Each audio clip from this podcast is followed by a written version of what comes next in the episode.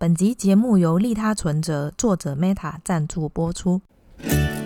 这里是我安静，我上进，我是 Saris 沙瑞斯。我安静，我上进是一个专为内向者打造的 Podcast 节目，在这里我们分享多元面向及有趣的故事，和你一起探索人生的可能性，帮助你重拾热爱的事物，并活出你想要的样子。请在网址上输入 c e r y s 点 c o，期待你在这一趟旅程收获满满。你的梦想是什么？我的梦想是嫁个有钱人。你还走在梦想的路上吗？我可以用飞的吗？用走的好累哦。实现梦想时一直遇到挫折，该怎么办？千错万错都是社会的错。为什么我那么可爱，却没人爱我？欢迎我们今天的来宾冒牌生。冒牌生是一个作家，成为作家也是他的梦想。今天我们来聊聊这一路走来，冒牌生是如何一步一脚印实现作家这个梦想。在实现梦想后的日子，并非一帆风顺。他曾经遇到很多排山倒海的批评和谩骂，被出版社放弃，无法再继续出书。因为一次意外导致身体受到永久性伤害，一次又一次的挫折，他是怎么走过来的呢？冒牌生说：“这一切慢慢会好的。在受伤无力的时候，不需要强迫自己一定要坚强，也不需要否认这些伤痛。慢慢的，你会越来越宽容的和这些伤痛共处。如果你对这一集的内容有兴趣，请在威廉网址上输入 c e r y s 点 c o 斜线梦想。在文字稿里，我会和你分享：有梦想也得吃饱了才能飞。”当梦想无法一步到位的时候，你该学会如何转弯和绕路。每个人想要实现一样的梦想，走的路却不一定相同。也因为这样，你才是你，你才会有和别人不一样的故事和经历。想要野生捕获沙瑞斯，可以加入我们的脸书社团。我们的社团很安静，社员也很上进哦。正所谓安安静静又一天，上进上进又一年。没错，请在脸书上搜寻“我安静，我上进”。就可以找到我们了。你准备好了吗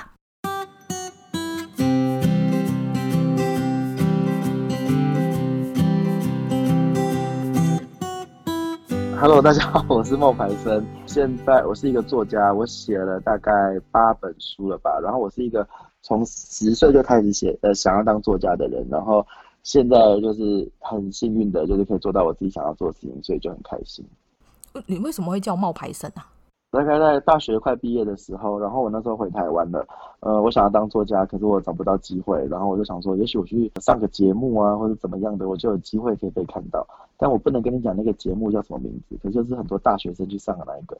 你讲的那么明显，我就跟我自己说，那也许我去参加那个节目，我就会被看到。嗯、可是我也没有因为那个节目，我只去了三集，我就我也没有因为被看，因此这样被看到，我就开了一个部落格，新的部落格叫做冒牌生了没。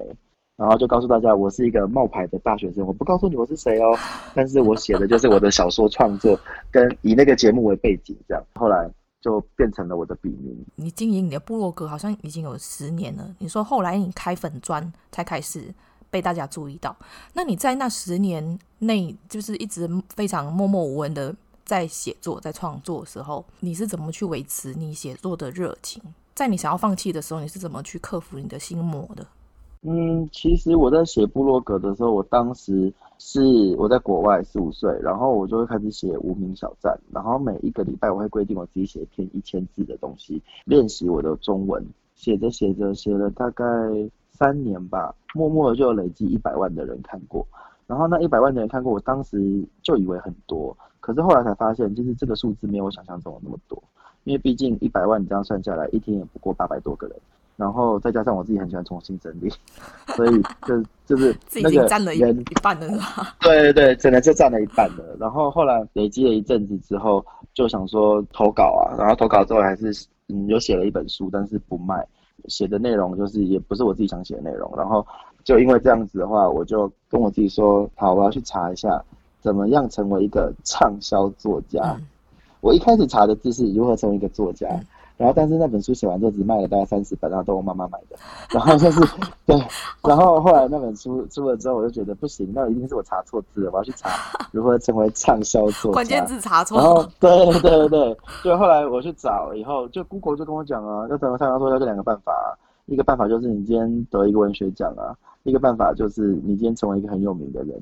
我就心想说，得文学奖不可能啊，我才十八岁、二十岁，那这样不够成熟，应该做不到。那成为很有名的人，什么叫很有名的人？我又去 Google 一下，什么叫很有名的人？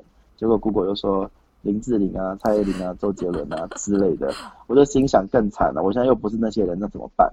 我就 Google 没有那么有名，但还是很有名的人，然后他就出现，真的，我讲的是真的，所以我就发现他，对啊，他给我的人物推荐是阿基斯，我就想说啊，你要去炒菜，连阿基斯，我连阿基斯都不是哎、欸，因为阿基斯自出了很多本食谱都很卖哦，惊觉哎，就是我不一定要成为一个就是大家心里面很有名的人或者怎么样，我只要成为一个就是在这个专业领域里面，嗯嗯对，就是。有用的人就可以了，就可以帮助我自己做到我的作家这个梦想，所以我就开始去做了很多尝试，比如说我就开始去呃参加节目嘛，然后就失败嘛，对不对？然后建立性的部落格很多失败，其实你说有没有放弃？当然有放弃过啊。嗯、然后那我曾经就是我爸爸妈妈就说，你可不可以去认真的想一想，你以后到底要干嘛？我们送你出国读书花了这么多钱，你回来跟我说你要当作家。我连本都拿不回来，你当什么作家？作家不是给我拽拽就能当作家的。我就决定去找工作啊，然后那两年、那三年我就开始找工作。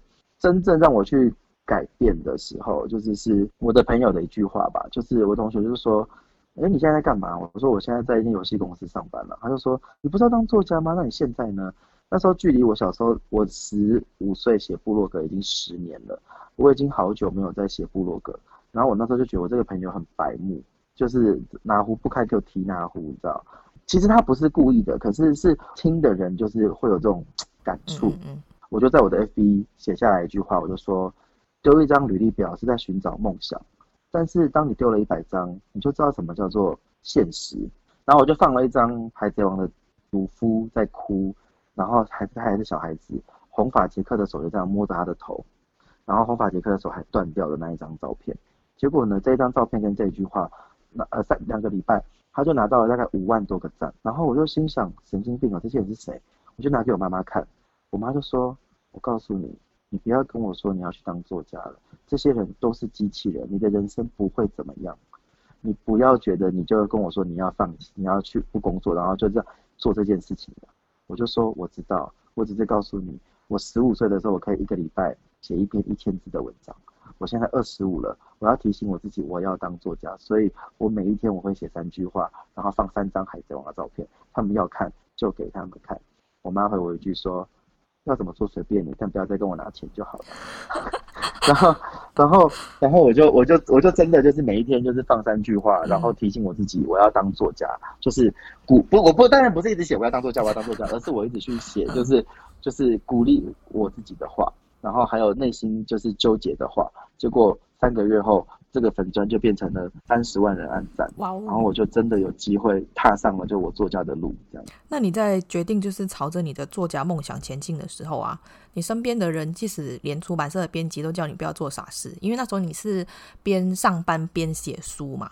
尝试到爆红的感觉的时候，你就有一点想要是放弃你那时候的正职的工作，而且那一个工作的薪资还蛮不错的。嗯。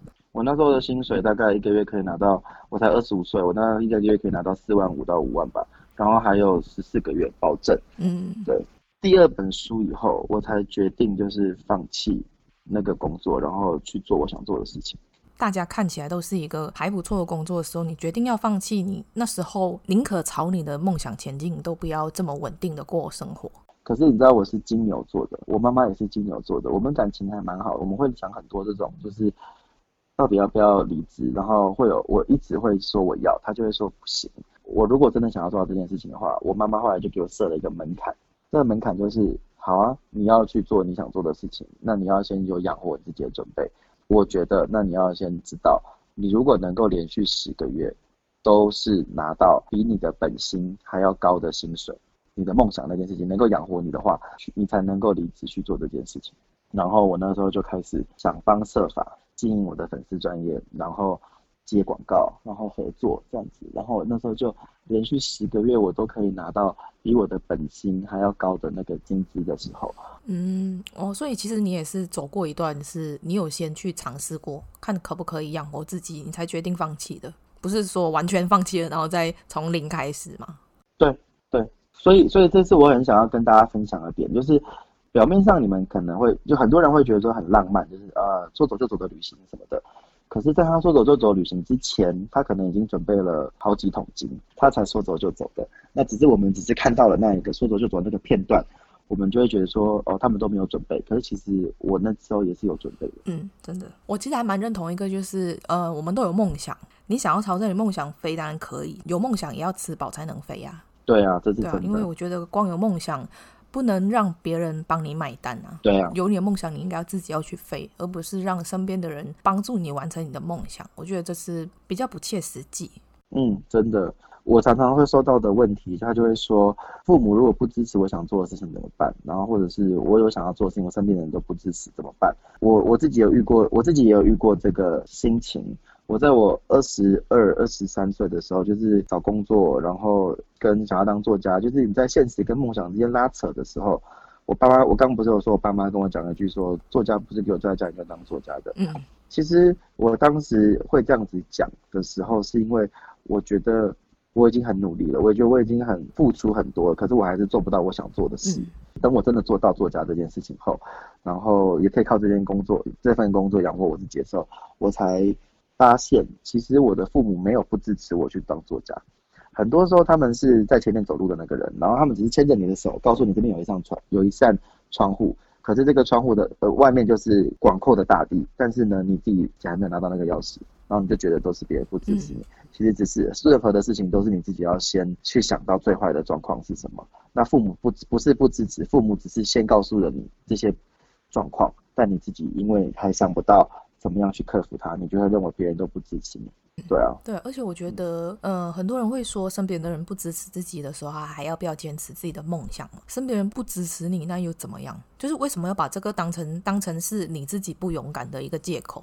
对啊，很多时候是呃年纪比较轻的一些读者，他们就会转不过来。他只是希望有一句，嗯，很棒，你去吧。可是其实讲完了以后呢，那些问题跟克服，那些问题跟难关还是在，所以。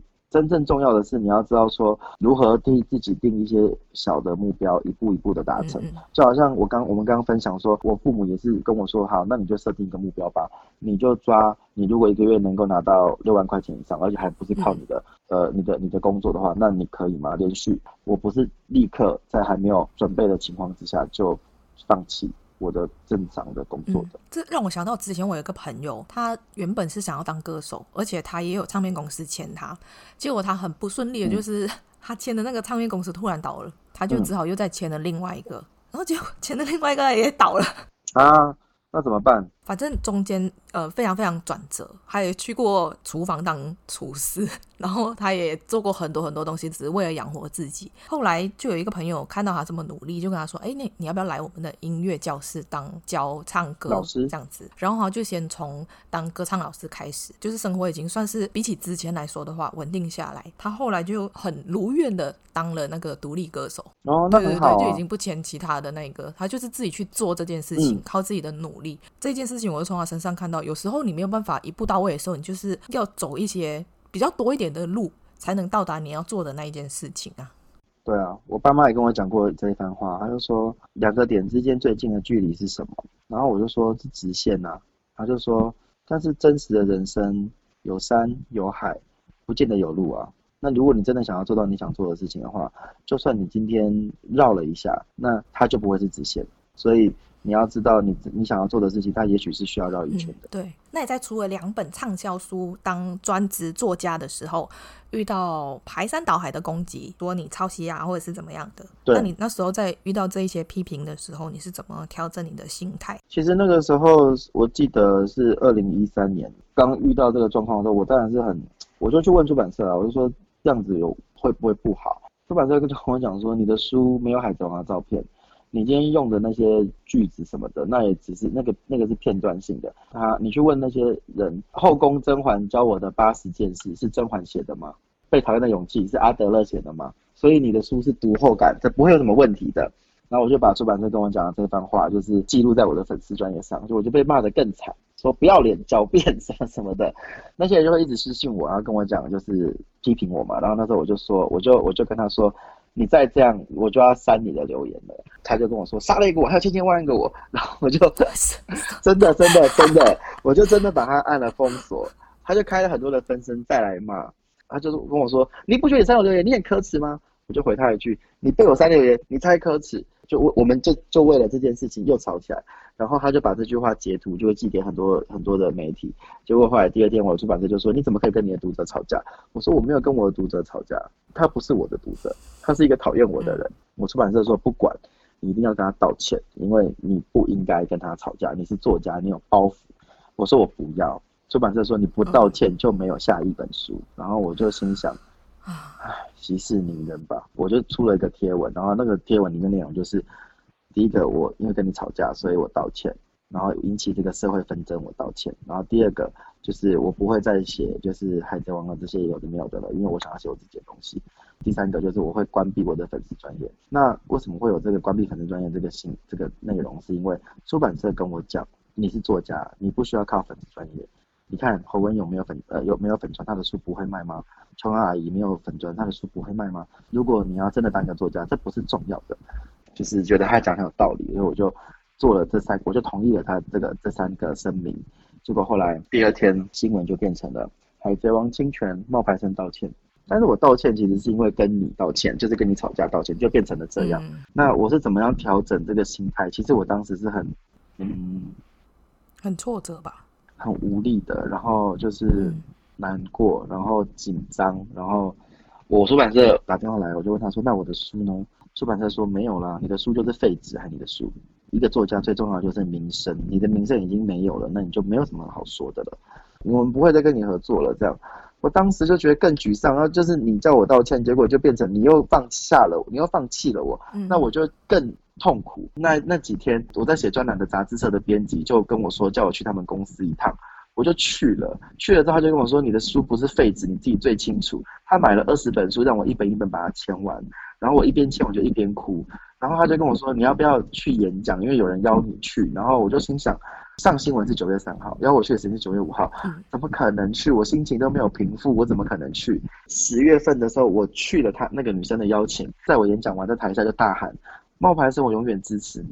我在台上哦，我听到这句话的时候，我回他的是：你不要那么天真，这个世界没有永远。很多人都说永远支持我，后来也没有。然后我就我就走了。我我啥子事就是你讲的怎么样？我说很好啊，全场鸦雀无声。他就说好像还不错，因为这个女生又邀请你再去一次。我说这女的有病吧？我这样子呛了她，她还这么说。杂志就说你为什么要呛她？我说我没有呛她，我我说我当时我的心情是，因为我的粉砖关了，脸书后来问我说为什么要关，我就跟她讲了这整件事情。脸书最后给我的建议是，决定你的粉砖存在的现在应该不是你自己，而是你的粉丝。所以海贼王纪念语录，你担心造成混淆，我们可以帮你改成冒牌生。那我就说那会有什么的？状况吗？他说最大的状况就是你打开之后，有多少人愿意留下来，有多少人会收回这个赞，我们不能够跟你保证，但是你要不要去承担，你自己决定。所以那女生跟我讲“我永远支持你”的那一句话的时候，是脸书打开粉专的同一天，我就看到粉专的粉丝人数就六十三万，然后在两个小时后跌到了四十几万，有二十万个人不喜欢你。所以那个女孩子当时跟我讲“我永远支持你”那句话的时候，我被我的痛苦蒙蔽了。我没有看到她的爱，我只看到了那二十万个离开我的人。我又去了第二次，在我讲完演讲之后，他就对我说：“冒牌生，你说的没有错，这个世界没有永远。但你的书鼓励过我，我想要告诉你的是，我现在支持你，我希望你现在好起来。”然后我就在台上，我就在想。我在干嘛？我为什么要去伤害一个这么喜欢我的人，然后让那些不喜欢我的人？所以我就开始去找出版社，我就开始跟我爸妈说，我决定我要再去找出版社，我要再去尝试一次我的作家梦。我爸妈跟我讲说，我们从小到大都不担心，因为你是一个很有自己想法的小孩。我们最担心的就是你不再勇敢了，你才二十几岁，你就跟我说你不要了，那你以后怎么办？你现在如果不去找出版社，你一定会后悔。抱持着这个心，然后我找了六个多月，才找到了一间新的出版社。他就跟我说：“我有看你的书，你的书百分之七十是你自己，百分之三十是海贼王。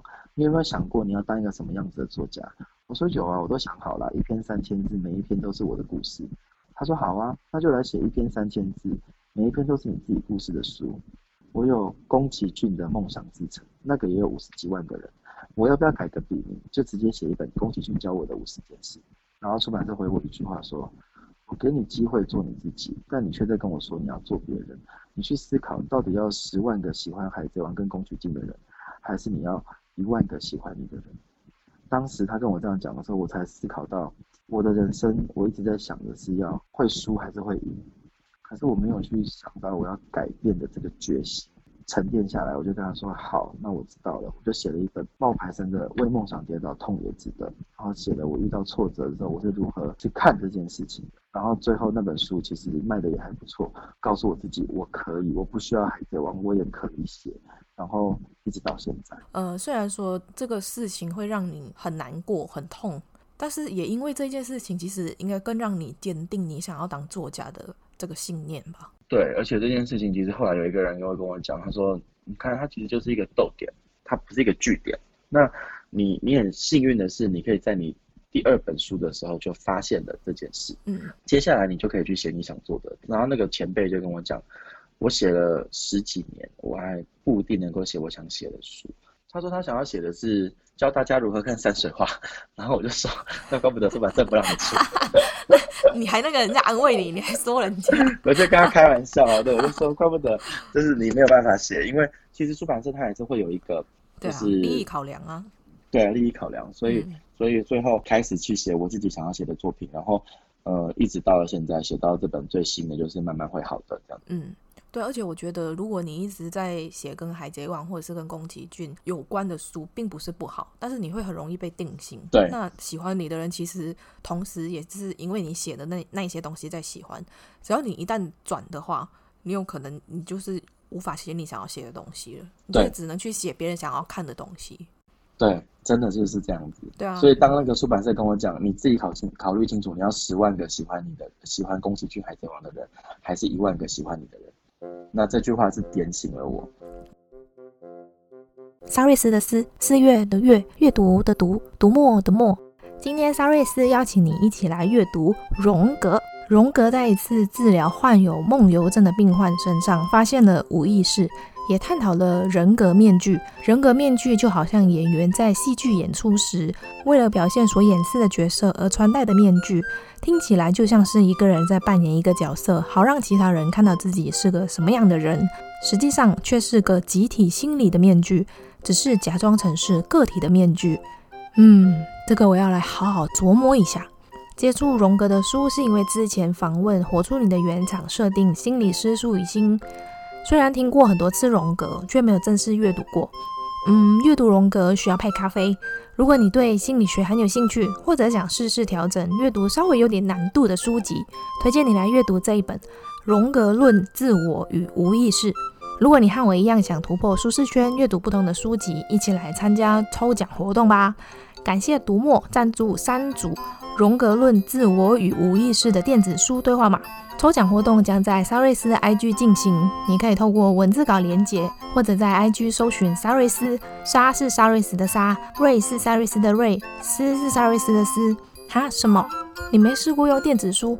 阅读电子书就是轻松方便，不知道你会不会觉得有一些书的字是写给蚂蚁看的，又够小。电子书可以随意调整字体的大小和字型，随时帮你记录阅读的进度。读墨也提供免费的书籍，免费书籍种类有很多，所以自己挖宝去。现在只要加入读墨新会员首购就可享七九折的优惠哦。好喽，我说完喽，赶快去 IG 参加抽奖吧。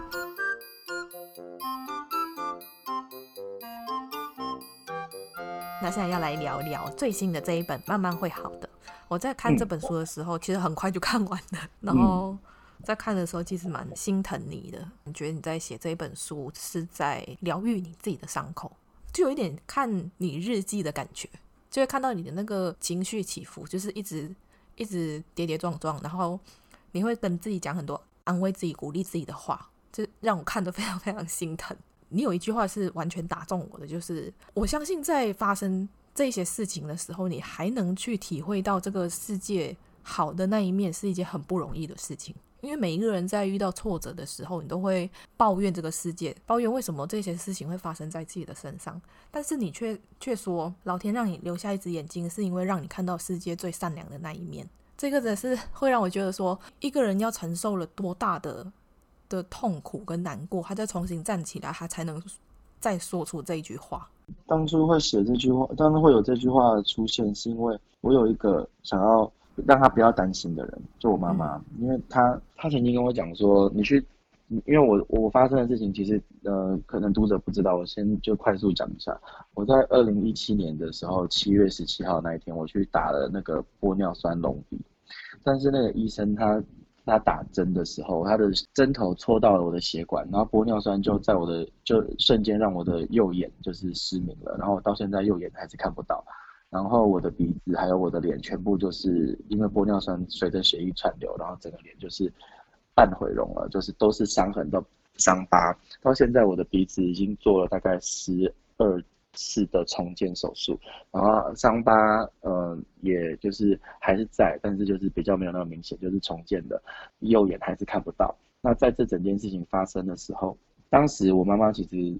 跟我讲了一句话，她说：“你是不是因为觉得我把你生得不够好，你才去做这件事情？”听完这句话的时候，我真的是心如刀割，你知道吗？我就跟我妈说，我让我妈很担心，她连续她整她那十几天都陪着我，就是他很担心我以后怎么办，他很担心伤口掉了以后那个疤还是在，他很担心我剩下一只眼睛我会不会走了以后我怎么办？当时我是跟他讲这句话的时候。我是在安慰他，嗯，你不要担心，他们让我留下一只眼睛，就是让我看到这个世界善良的那一面。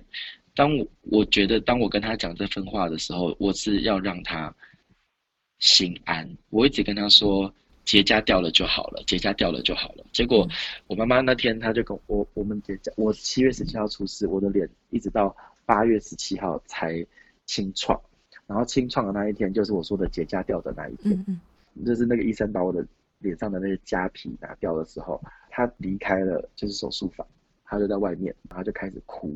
不是我说的结痂掉了就好，结痂掉了以后，里面的那个肉就像吐石流烧伤那样子，全部都是湿的跟红的。然后我就跟他说，不要难过了，这个会好的。他不是立刻会好，他是慢慢的会好的。所以我才把这本书叫做《慢慢会好的》。我跟我妈妈讲，就是。我觉得还有一只眼睛，那我们就要去想，其实这个世界是善良的，然后它没有我们想象中的这么坏。那我也希望就是，就是你不要担心我。我在看你的那个过程当中，其实我觉得你有同时获得一些东西，就是友情这一件事情。就是我觉得你身边的人都非常非常的爱你。嗯、对，我真的有因为这件事情感受到，当你受伤的时候，你才能够感受到说，这世界爱你的人可能比你想象中的多。所以后来真的是我有能力的时候，我就开始觉得我要回馈。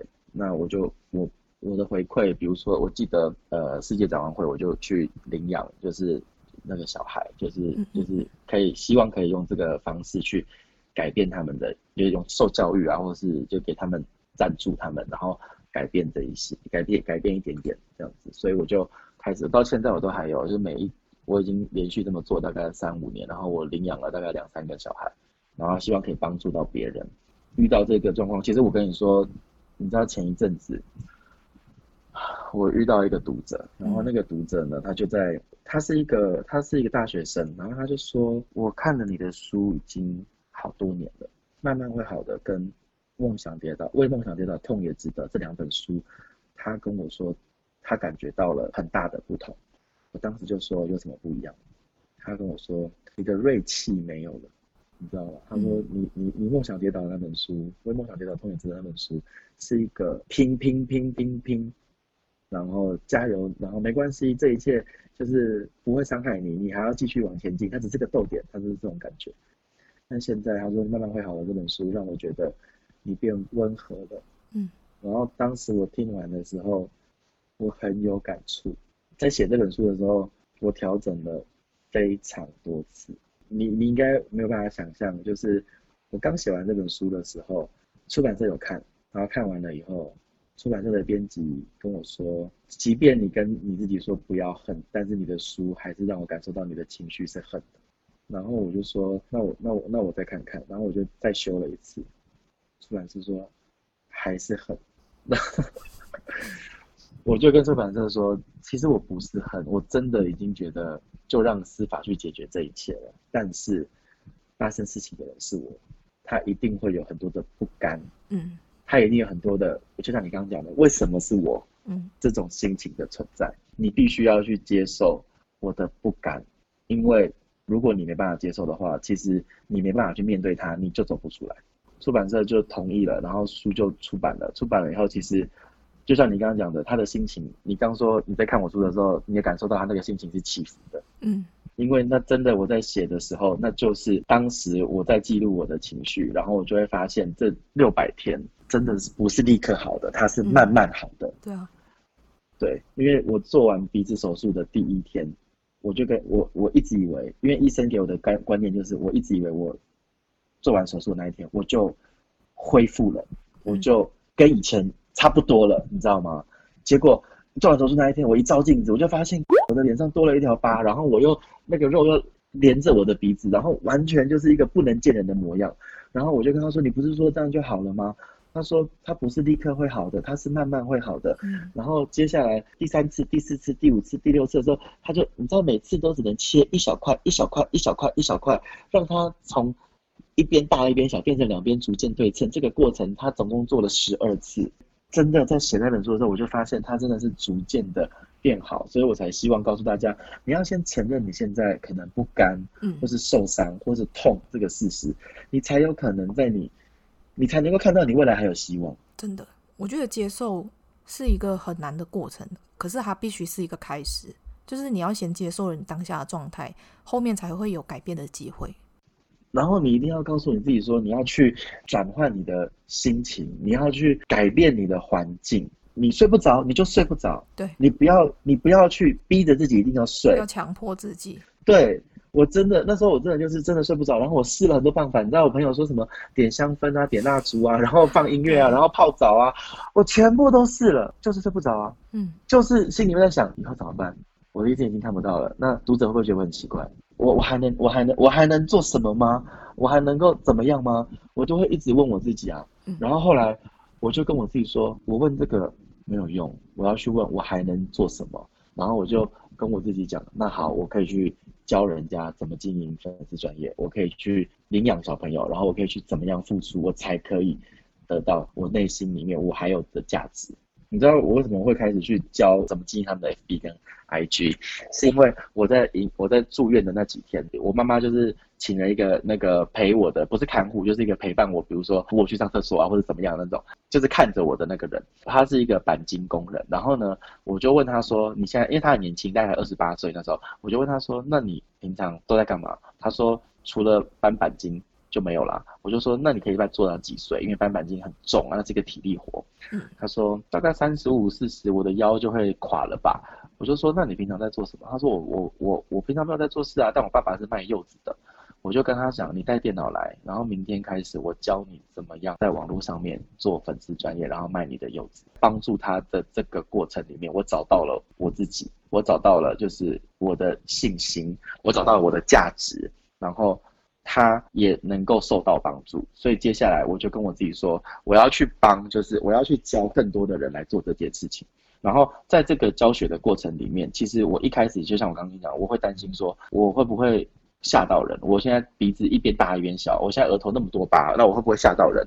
结果他们都不在意，他们在意的是我的知识，而不是我的样子。所以我就开始发现，哎，我还是有得到我的成就感，然后我才默默的真的就这样子走出来。失去的过程当中，其实你也获得很多的爱。嗯，你有变得更爱自己吗？现在，我我跟你说，我变得就是我在我的判断还有我的价值观变得。嗯嗯，嗯，但我不是变得更浪漫，我变得更实际。因为你也是金牛座的，对，你知道对不对？嗯，所以我变得更实际。我以前是一个，现在赚多少钱，我我也不会去想，反正我我现在有能力，那我就可以去做这些事情。可是当我发生这件事情的时候，我才开始学会理财，我才开始学会分配我的时间，工作的时间工作，休息的时间休息。要不然我以前是个工作狂，我就是没有我的，因为我在做我喜欢的事情，我不会觉得累，我就会一直做。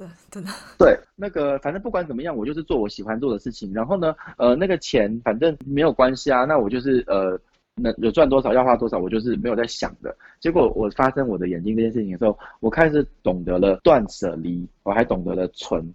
你你应该要留下一些东西，而不是一直就是无条件舍弃跟抛弃它。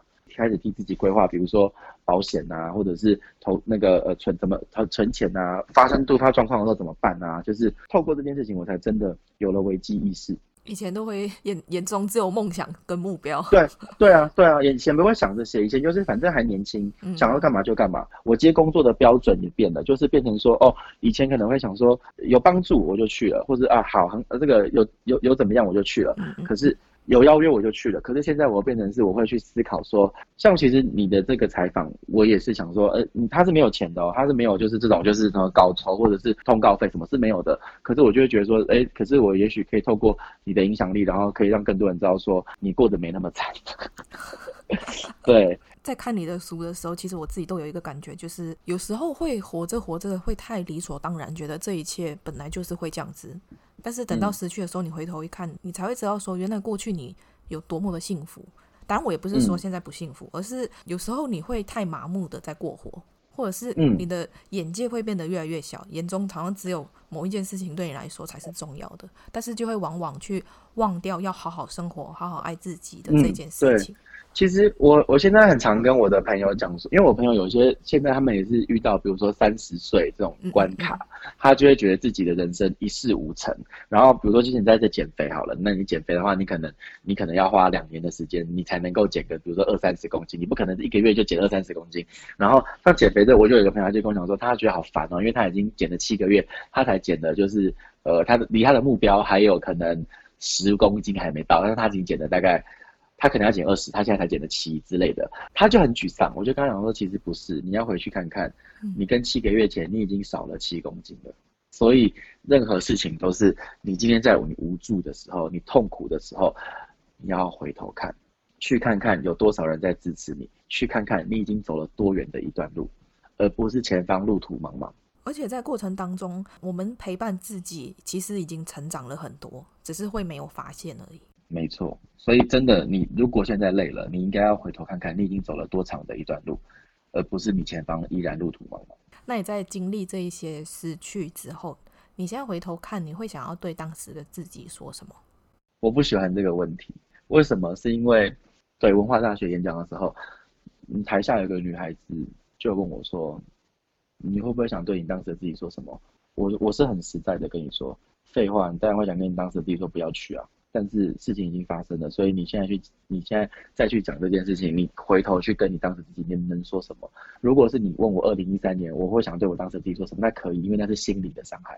但是这一次它是生理的伤害，所以对我来说，我不会想要回顾，反而都是会去对我未来的自己说什么。我想要对我未来自己说，他真的让你留下一只眼睛，其实就是要让他看到善良的那一面的。然后去多问问自己，能够付出什么，给什么。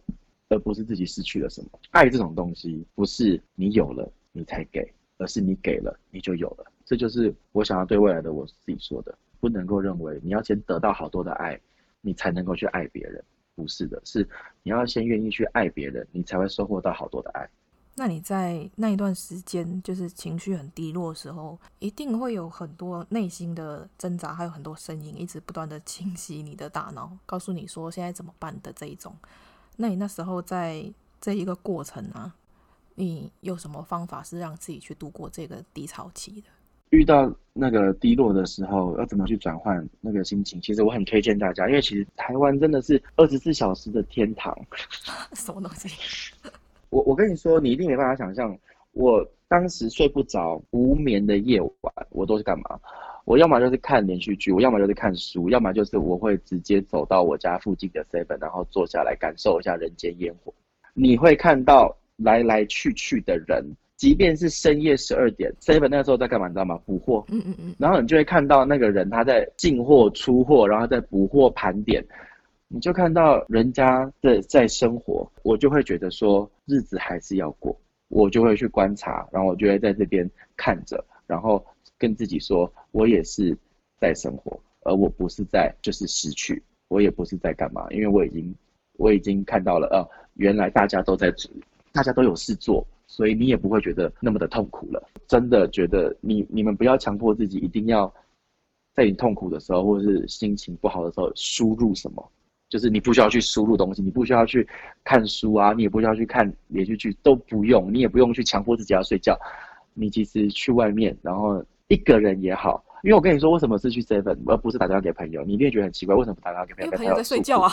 因为不是朋友在睡，因为你知道身边总是会有朋友跟你讲说，嗯，遇到困难就打给我，不用关心哦，就是都可以关，都可以打给我。可是我们不是那种白目啊，我们不是那种就是没有没有眼眼力的人，你知道吗？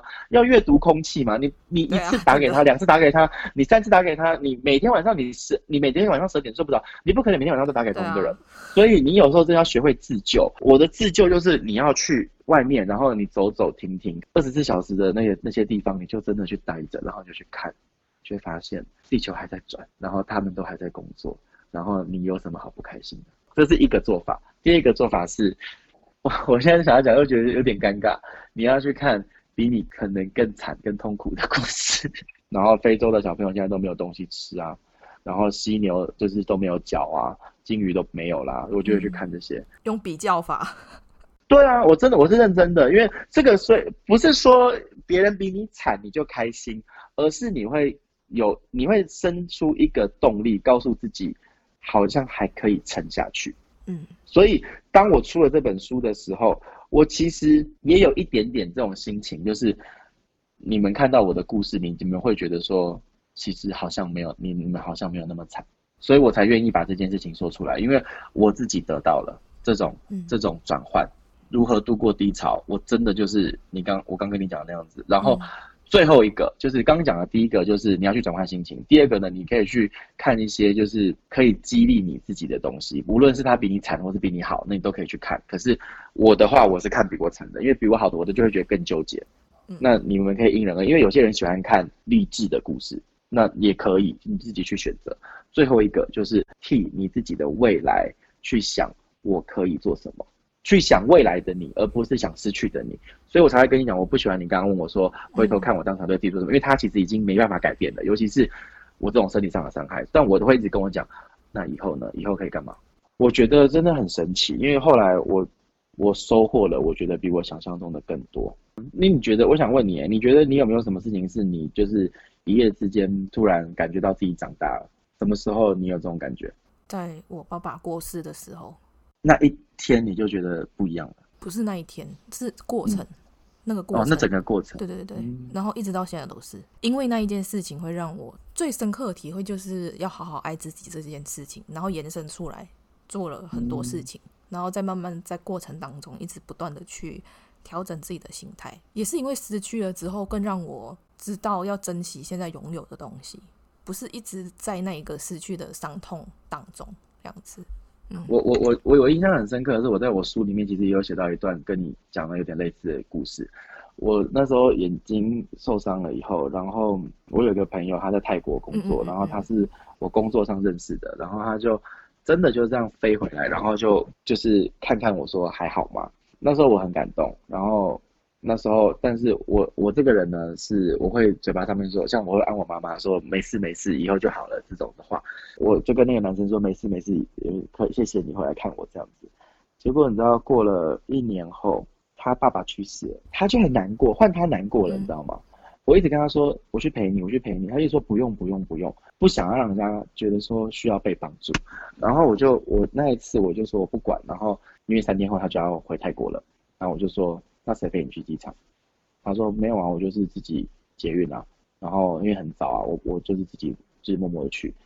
我说不要不要不要不要，我陪你去，就是我想要陪陪你，就是在不会打扰到你的前提之下去陪陪你。他说很不要啦，很神经病哦，机场很早诶、六点呢、欸，六点就要登机了，呃，六点就要坐那个就是那个叫什么那个机场快捷了。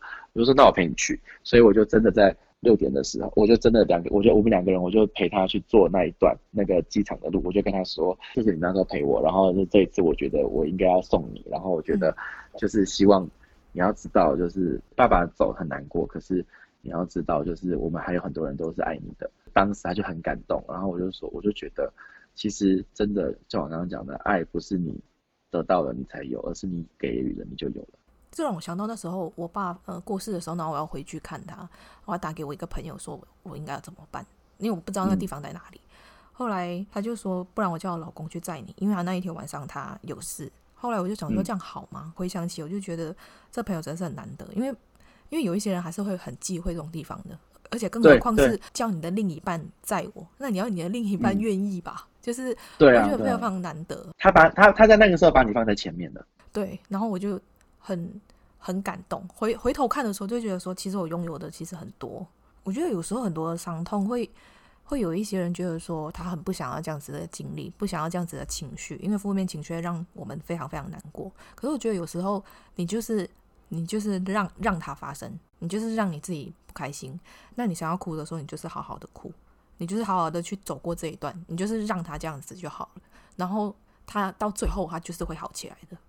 说到会不会好起来这件事情，我必须反驳你一点，因为我觉得人生它不是一个 U，它是一个 W，它不是一个 U 哦。好，你现在永远就是心情好，不是哦。其实你还是要知道，你心情好跟心情不好，它是一个交错的。那你其实，那你要怎么办呢？你在交错的这个过程中，你其实就是好的时候看一点，呃，好的时候提醒自己啊，呃，要珍惜；不好的时候，你要提醒自己看到希望。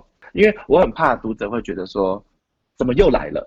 怎么我又我又不开心了？其实那是应该的。刚直的说会会好的意思是指，他即使好了之后，他还是会反复的，一直不断的发生好跟不好。嗯嗯嗯，但是我我要说的是，你就是接受当下的情况，好的时候你就是好好对，Let it be。好的时候你就享受它美好的那一个时刻。但是你心情不好的时候，你就是让它这样子，不要去抗拒抗拒它的发生，不要去抗拒自己为什么在那个情绪里，然后也不要想说。你好起来之后，你就是以后不会不会怎么样。可是我觉得这是不对，不是的，对对，我也是这个意思，就是以后它会发生，但是没关系，Let it be。你不要觉得你的人生永远是开心不开心，它就是一个交错。那你要解学会接受这件事。对，呃，你接受之后啊，等到下一次他又他又来心魔又来，或者是你的负负面情绪又再一次来的时候，你会更宽容的让他跟你共处，你比较不会这么难过了。啊、对。对，这句话讲很好，你会更宽容的跟他共处。对啊，就是比较不会一一、嗯、又一直想说 怎么又这样子，然后你会更让自己难过。你就是接受他，让他一直跟你这样子，然后你就是起起伏伏，起起伏伏，他就是正常的。对啊，对啊，真的，这点希望大家就是好好的放在心里，它是一个正常的过程。你不会，你你你难过是应该的。里面就是有一个礼物要你猜，看你有没有猜对。对，好。最后一题，对你来说，什么是上进心？相信自己，并且做得到，未来还有希望。那如果对你有兴趣的朋友，可以在哪一些平台追踪你呢？哦，你可以追踪我的 IG，然后你可以去找冒牌生，在 IG 找冒牌生就会有了。你每天一定会做的事情是什么？划手机。那你做过最尴尬的一件事？在外面说别人坏话，然后被人家发现。在买咖啡的时候，然后我跟我朋友看到，因为我的小时候在纽西兰读书，所以我就有一次买咖啡，然后我就看到前面有一个那个黑人，我就用台语跟我朋友说：“哎、欸，你看前面那个，那也哈哦。”然后那个人就转过来说：“阿波西瓦哦。” 可是我没有恶意哦，我只是就是觉得说：“哇，他他好黑哦。”我就我就跟我朋友，我还故意用台语讲，我在国外哎。天哪，这个真的很尴尬。那以后就不要说人家黑了。对，我就以后不敢了。那分享三个阅读慢慢会好的的收获。嗯，你可以学着跟自己对话，然后沉淀。然后第三个收获是，你可以常想未来的自己。那从今以后只能吃一种食物，你会选择吃什么？嗯，我会选择吃鸡排。鸡排，竟然吃鸡排？对，因为我很喜欢吃炸鸡排啊。那如果一辈子只能做一件事情，你最想要做什么？作家，我已经正在做啦、啊，我觉得我很幸运。漂流到一个无人岛上，只可以带一只动物、一个人跟一件物品，你会带什么？我会带一只动物，我会带我们家的狗，因为我现在没有对象哎，所以我也不知道带谁。呃，我助理吧。你还要他帮你做事情是吗？借物品的话，我可能会带啊可以上网的手机啊，多聪明。那你觉得生活里面最重要的事情是什么？我觉得是睡觉前的十分钟，因为我自己很喜欢，就是在睡觉前的那个十分钟，我就会去想说，好，那我今天做了什么，然后就会胡思乱想。最有那种灵感的时候，想事情的那那个时间其实是很重要的。那你最讨厌哪一种人？话比我多的人。我的个性就是，如果他的话比我多的时候，我就会开始安静，然后我就让他开始出风头，然后我就会看看他怎么开始死。什么、啊？你是看好戏？你是吃瓜群众？对，我是吃瓜群众。对。那分享最近一件开心的事情吧。最近我弟弟呢，就是生了一个儿子，可爱，我就觉得很开心。哦、恭喜恭喜！那用一个食物描述你自己？用食物描述我自己哦。炸鸡排。不是，我不是炸鸡排，夹心饼干之类的吧？会会纠结，我是一个会纠结的人。你是一个内向的人吗？我的朋友们都会觉得我很外向，可是实际上我是内心有另外一个样子的人。那如果你很想发脾气却不能生气的时候，你会做什么？我会在心里面默默的想，我要把它写下来，变成我的书。那你的座右铭是什么？嗯、呃，梦想不求一切尽如人意，但求无愧于心。那你最喜欢别人赞美你的一句话？很帅啊，但是很久没有听到了。好帅哦，你好帅哦。那目前为止，你做过最疯狂的事情是什么？我十五岁的时候，我就决定一个人出国读书，然后我就一个人坐飞机，然后一个人就是住在外面，然后大概七八年的时间。哦，去纽西兰，对不对？对对对。你没有看，我很认真在 follow 你。真的？那你希望回到过去看小时候的自己，还是去未来看以后的自己？我期待过去看小时候的自己。那如果一觉醒来可以改掉一个坏习惯，你希望改掉哪一些坏习惯呢？赖床定那个就是闹钟，九分钟叫你一次，九分钟叫你一次，结果每次都会到最后的一刻我才会真的起来。那如果企鹅在海里面游泳，在海底的螃蟹看到企鹅会以为它在飞吗？我觉得会耶，这是一个很可爱的场景耶。那如果跟某一位明星出现在娱乐头条，你觉得新闻标题会是什么？什么？没想到他们居然在一起或什么的这种，他们竟然从什么同一个地方走出来之类的，就是我们两个只是同一栋大楼而已。对 啊。那如果必须跟某个人戴上手铐生活一个月，那会是谁？我觉得还是我助理吧，因为我不会指使他。我觉得你助理好可怜，又被你带到无人岛上，然后又要在那边跟你靠一个月。我觉得我还蛮信任他的，对，还蛮信任他的，就是很信任他啦，就很信任他，开玩笑的啦。那你宁可被外星人绑架，还是被女鬼吓？被女鬼吓吧，因为我觉得被外星人绑架不知道他的敌意，但是被女鬼吓应该只是一个瞬间。哦哦，外星人绑架会是一个旅程，对，它是一，它是很长的一件事情。你看，我是很认真的思考这个问题的，因为外星人绑架它会是一个很长的过程。那我宁可被女鬼吓，因为吓了一下之后，那就哦好，那我就继续了。就是顶多骂，骂一句脏话，对对，就过去了。对对，就不一样，你知道这两个的你耗费的时间是不同的。你真的认真在想哎，对我有认真想这个问题。听说上镜的人都在听，我安静，我上镜。你喜欢这一集的内容吗？如果你喜欢我们今天的内容，请在 Apple Podcast 上面给我们五颗星，或者留言告诉我你的想法。订阅、打星、分享的人一生平安。那我们下次见喽，拜拜。